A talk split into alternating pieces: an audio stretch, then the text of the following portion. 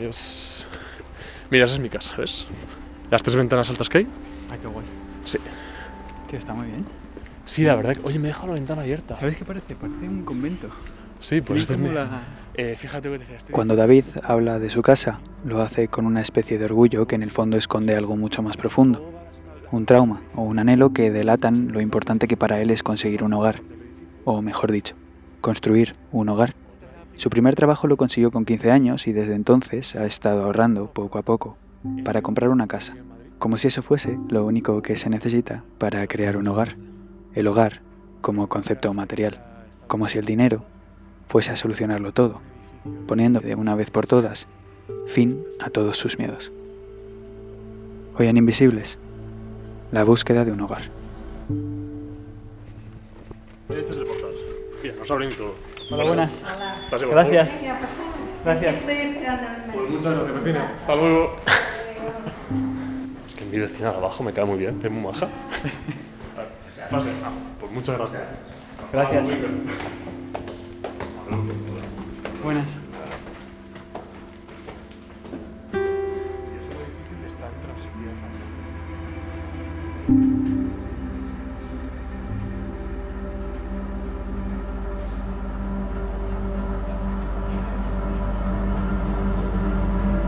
Yo creo que todos somos del lugar que nacemos al final. Nos marca, nos, nos condiciona, que no nos determina. Pero en mi caso soy de un municipio muy pequeño, de, de Murcia. Vengo de un hogar extraño. No sé si extraño, a lo mejor es más habitual de lo que yo me pienso, pero para mí, para mí era normal. Cuando nací, mi padre tenía una enfermedad que no sabían lo que era. Mi padre tenía esquizofrenia que era esquizofrenia residual. Es un tipo de esquizofrenia muy particular. Y la solución en los años 90, yo nací en el 92, era drogar a estas personas o usarlos como conejillos de indias. Mi madre se enamora de un hombre que tiene una, nervios y se casa con un hombre guapo, fuerte, con el que parece tener una vida maravillosa. Comenzamos a crear lo que me dijeron que era mi hogar. Mi padre pasa hasta que yo tengo seis años en una cama con a lo mejor 20 días al año de mínima lucidez en los cuales tengo padre. Mi madre nos salva de todo eso, trabaja en un almacén fácilmente 20 horas al día. Ese es mi hogar en el cual, eh, en el que creo que está el primer condicionante para, para mi particular obsesión o trauma con tener una casa, tener un hogar, ahorrar, tener un sitio que sea mío. Y tardé mucho, mucho, mucho tiempo en entender que es que papá dormía porque estaba enfermo. A todo esto, pues pasa el tiempo, vas creciendo hasta la pubertad y mi padre se despierta por la medicación. Y ahí te das cuenta que es que mm, papá estaba mejor dormido. Mi padre se convierte, bueno, nace mi hermano también, que es sentimentaloide, pero es lo mejor que tengo en el mundo. Ha sido y será mi razón para vivir. Eh, papá se despierta, como te decía, y papá se muestra celoso. Papá nunca golpea, pero sí manipula, pero sí controla. Papá ya no es ausente. Papá destroza el hogar.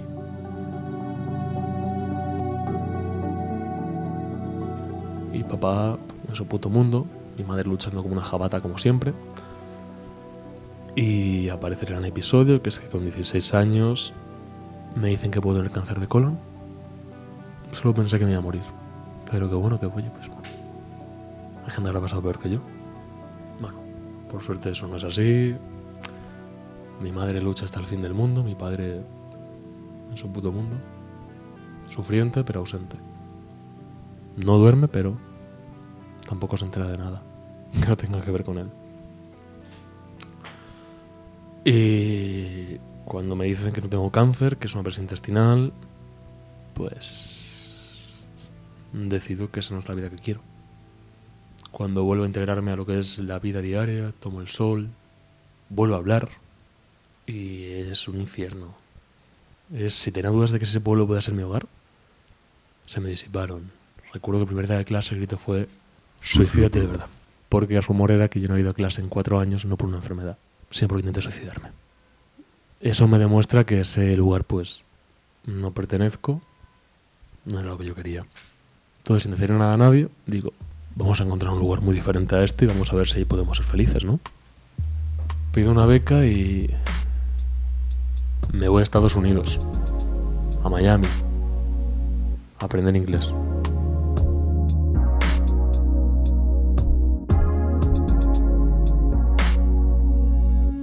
Eh, cuando pido esa beca no pienso, siento. Siento una necesidad animal de salir de esas cuatro paredes donde sabía que no es que no fueran a entender o que no, es que no me van a escuchar tan siquiera. Es que un pueblo es muy, muy, muy, muy jodido. Si tu padre es un ladrón, tú eres una familia de ladrones. Si tu abuelo estaba loco, sois unos locos. O sea, un pueblo también tiene esa parte. Y si alguien te dice que Suicídate de verdad. te has intentado suicidar, aunque no ni marcas, ni testado, ni nada, eres un suicida. Si, como decían otros, te has metido en un seminario para ser cura, pues has sido cura. Hay muchísimas cosas buenas, hay pueblos donde la gente puede ser muy feliz, maravilloso y estupendo, pero mi caso no era así. De repente llega esta beca y cuando, cuando estoy volando, no siento miedo. Recuerdo que había al lado mío una niña de Extremadura, llorando, de nervios el avión.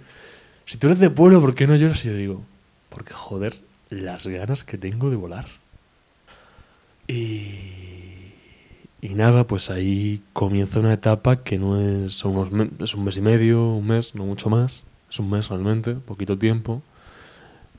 Pero que es un parteagua, que es que puedo reinventarme. Que ese lugar no era mi hogar, por supuesto, no donde pertenecía, no tenía raíces. Estaba con gente que estaba de intercambio, de vacaciones. Pero donde iba a volver tampoco era mi hogar. O sea, yo no te puedo decir que un sitio en el que estuve un mes viviendo entre clase y fiesta sea mi hogar. O sea, fue un espacio donde conocí gente que me enseñó mucho, donde creo que dejé ciertas amistades que todavía conservo, que lo pueden hacer un sitio al que volviera como refugio, pero no mi hogar como tal todavía, ¿no? No creo que sea que pueda decir que fue mi hogar.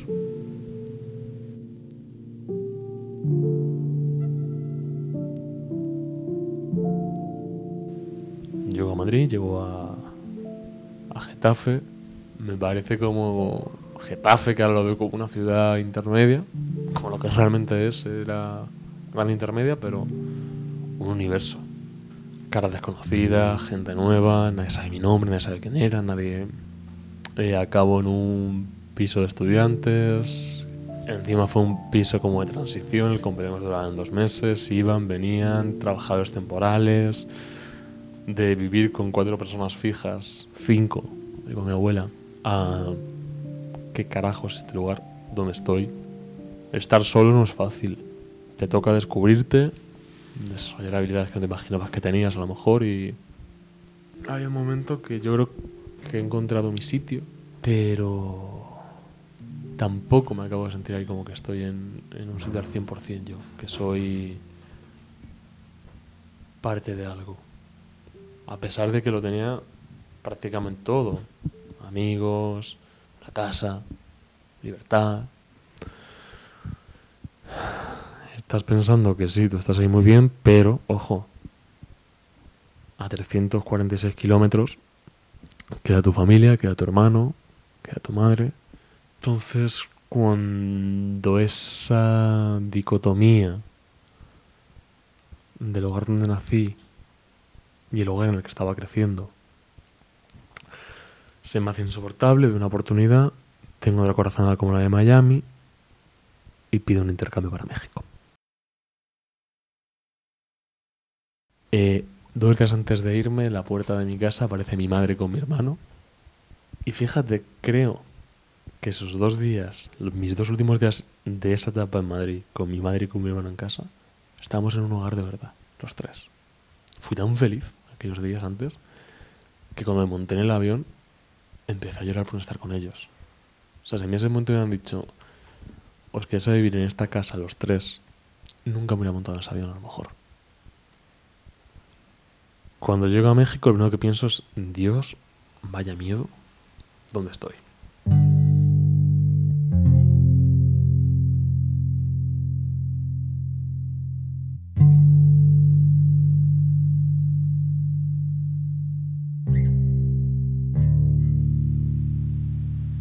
Redescubro a mí mismo.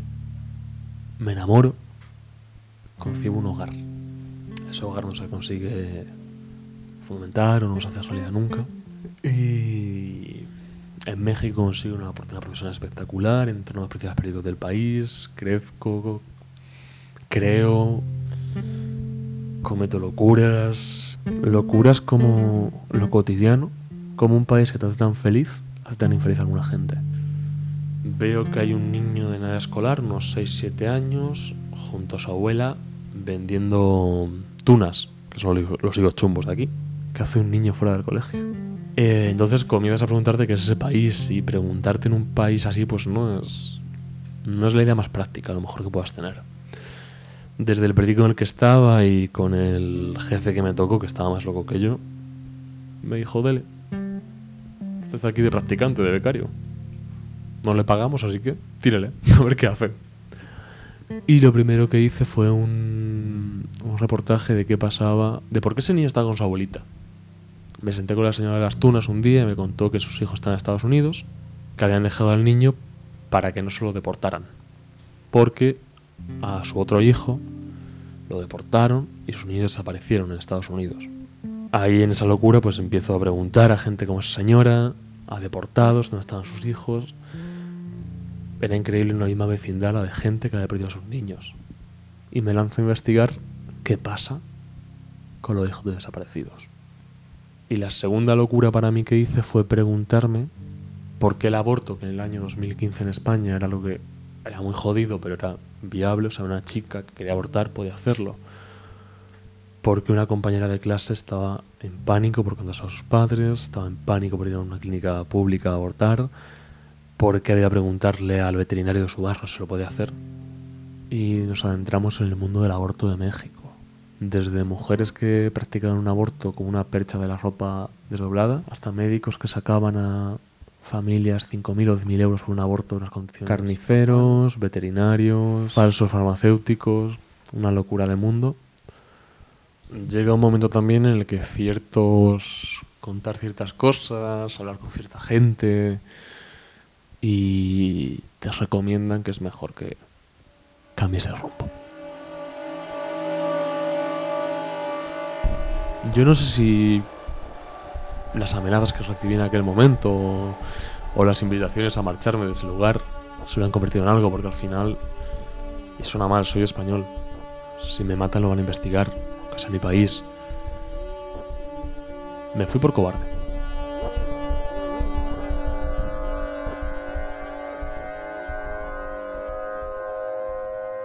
Pues llego a, Madrid unos meses y, y en la vuelta es una situación, una sensación como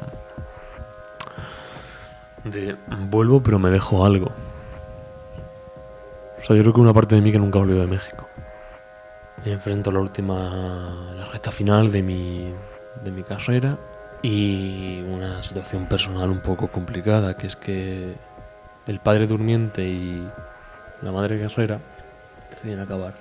Cuando vuelvo de México veo que la casa en la que nací, pues ya de hogar, no tiene ni apariencia. En esa situación tocan conversaciones muy incómodas, tocan ultimátum. Creo que en esta etapa de mi vida pongo a mi madre como la persona más valiente que he conocido jamás. Toma la decisión de dar un paso al frente, de acabar con la falsa y de construir un hogar para sus hijos, o intentarlo. Toca trabajar aquí en Madrid todo lo que se puede para echar un cable allí lo que se pueda y toca renunciar a algunos planes. Y Madrid se convierte en la mejor de las peores opciones. Volver no es una opción, porque puedo ser más útil aquí que allí. Aquí hay más oportunidades, hay más capacidad de trabajar, hay más ideas. Y en esta etapa yo no te podría decir, no os podría decir si tengo un hogar o no lo tengo, porque no lo sé. Bueno, es una historia que no es mía solamente, que es de toda mi familia, que la compartimos, que la vimos de muchas formas. Yo lo hice a la distancia, lo cual fue muy higiénico a nivel emocional, pero desgastante también, porque no sabes qué está pasando.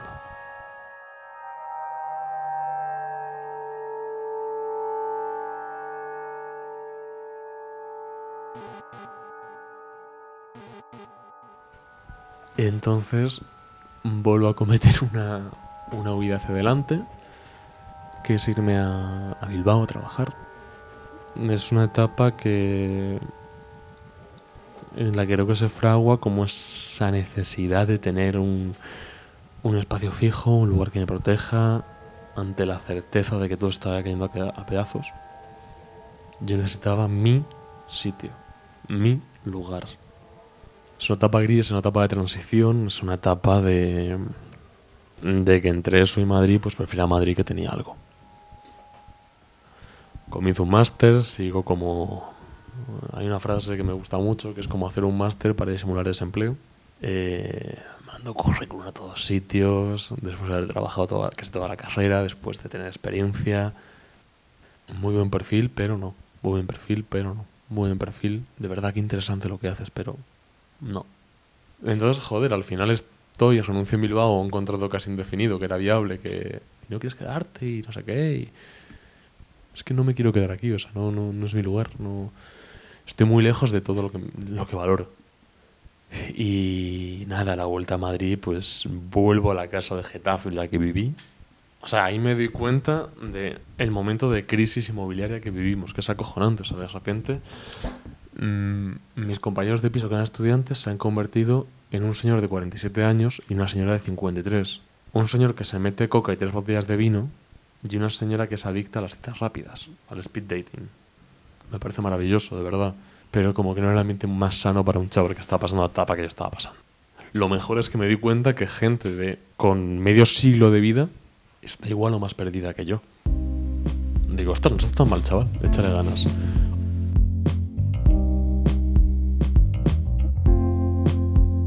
Acabo en este barrio de vuelta en Puerta del Ángel. Es mi comienzo con esta zona. Vivo en una casa con, con estudiantes, con gente joven. Y descubro el maravilloso mundo de los contratos por obra y servicio. Ahí digo, bueno, pues a lo mejor Madrid es mi sitio. Seis meses, luego renovación. Seis meses, renovación, un año. Y así ibas como jugando a, a un rompecabezas de inestabilidad continua en el cual dices, joder, es que no puedo alquilar un piso porque me pueden echar el mes que viene. Eh, no me puedo plantear una puta relación aquí porque es que al final el mes que viene puede que tenga que irme a otro sitio a trabajar. Y, y esta instabilidad me lleva a un punto de, creo que casi de no retorno. O sea, me convierto en un autómata, se levanta por las mañanas, trabaja 12 horas al día, come McDonald's. Y en esa constante, en esa rutina casi destructiva, estás cumpliendo con lo que tienes que hacer, estás echando un cable en casa, eh, tu familia está bien y te desconectas.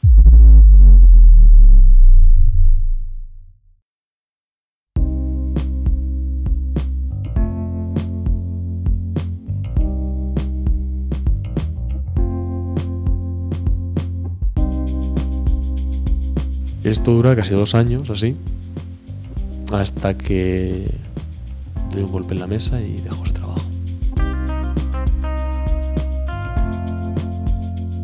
Me fui a México. Me fui, o sea, llegué al piso en el que estaba viviendo, que es este. Ya hace casi tres años que estoy aquí. Hago la maleta y, y me marcho sin decirle nada a nadie. Ahí sí que huí.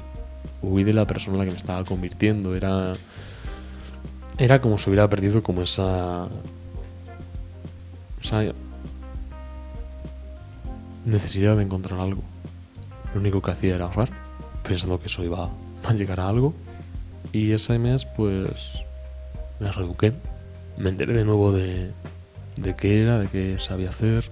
Ese viaje es, es un viaje eso, de reencuentro, de reencuentro con, con lo que en realidad puede ser un hogar, que son las personas que te encuentras. Joder.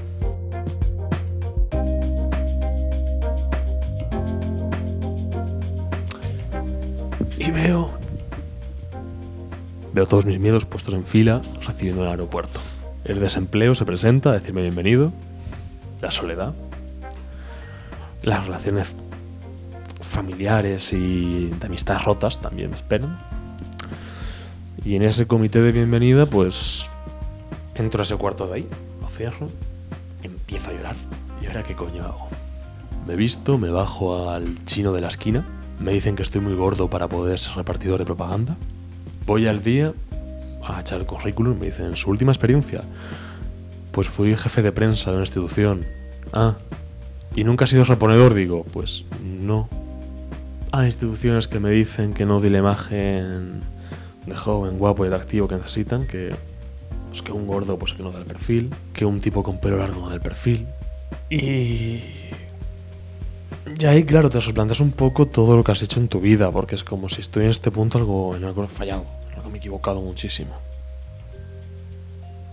Hasta que consigo una oferta de trabajo, paso una entrevista y aparece un contrato indefinido.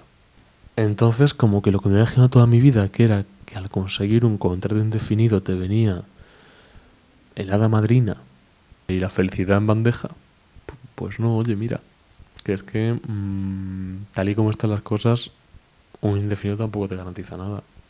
Que es que hay que ser echado un cable en casa, a lo mejor. Madrid sigue sin ser- tu casa. Que falla si tienes la seguridad económica, laboral, si tienes una casa, si tienes todo. Algo está fallando. Que la situación laboral, la situación de insatisfacción crónica y de inestabilidad que vivimos los jóvenes de hoy, nos impide fraguar relaciones fuertes a largo plazo. Que al final, de lo que me he dado cuenta es que sí que puedo estar toda mi vida ahorrando para superar lo material, pero que hasta que no te paras a pensar en todo lo que es la búsqueda de un hogar, hasta que no te plantas y dices, oye, es que a lo mejor tener un hogar no es, no es una hipoteca. A lo mejor el hogar siempre ha estado ahí Que yo tenido en mi vida siempre ha sido una madre que ha luchado hasta el fin del mundo. Ha sido un hermano del que no puedo estar más que orgulloso. Han sido amigos que siguen ahí.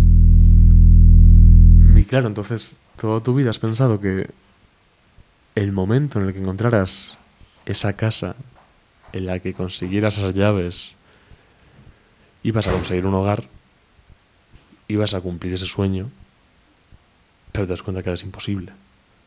Que por qué quiero una casa, que por qué quería comprarla, que por qué llevo ahorrando esos 15 años. Porque a lo mejor con toda esta historia detrás siempre he pensado que conseguir un amasijo de ladrillos y cemento era la única manera de sentirme que pertenecía a algo. Porque a lo mejor el. Porque a lo mejor una hipoteca, después de esa historia, es el único compromiso al que me era capaz de llegar.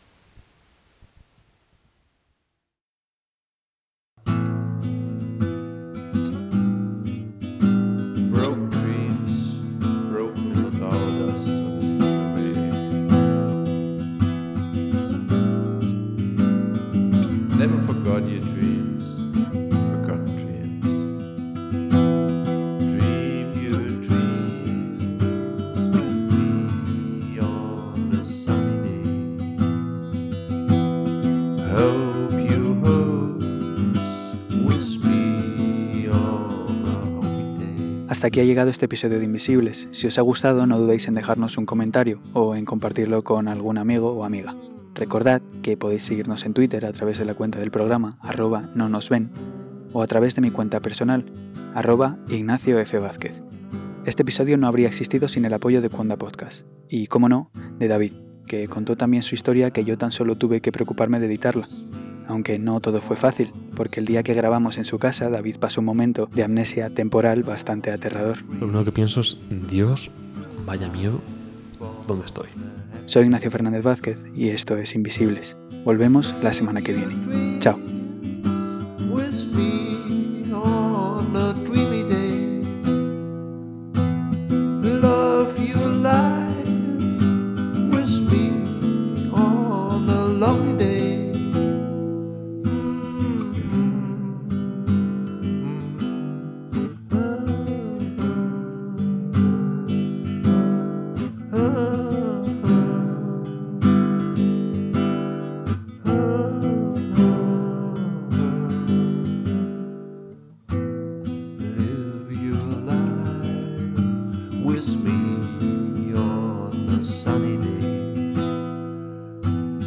spend your time with street.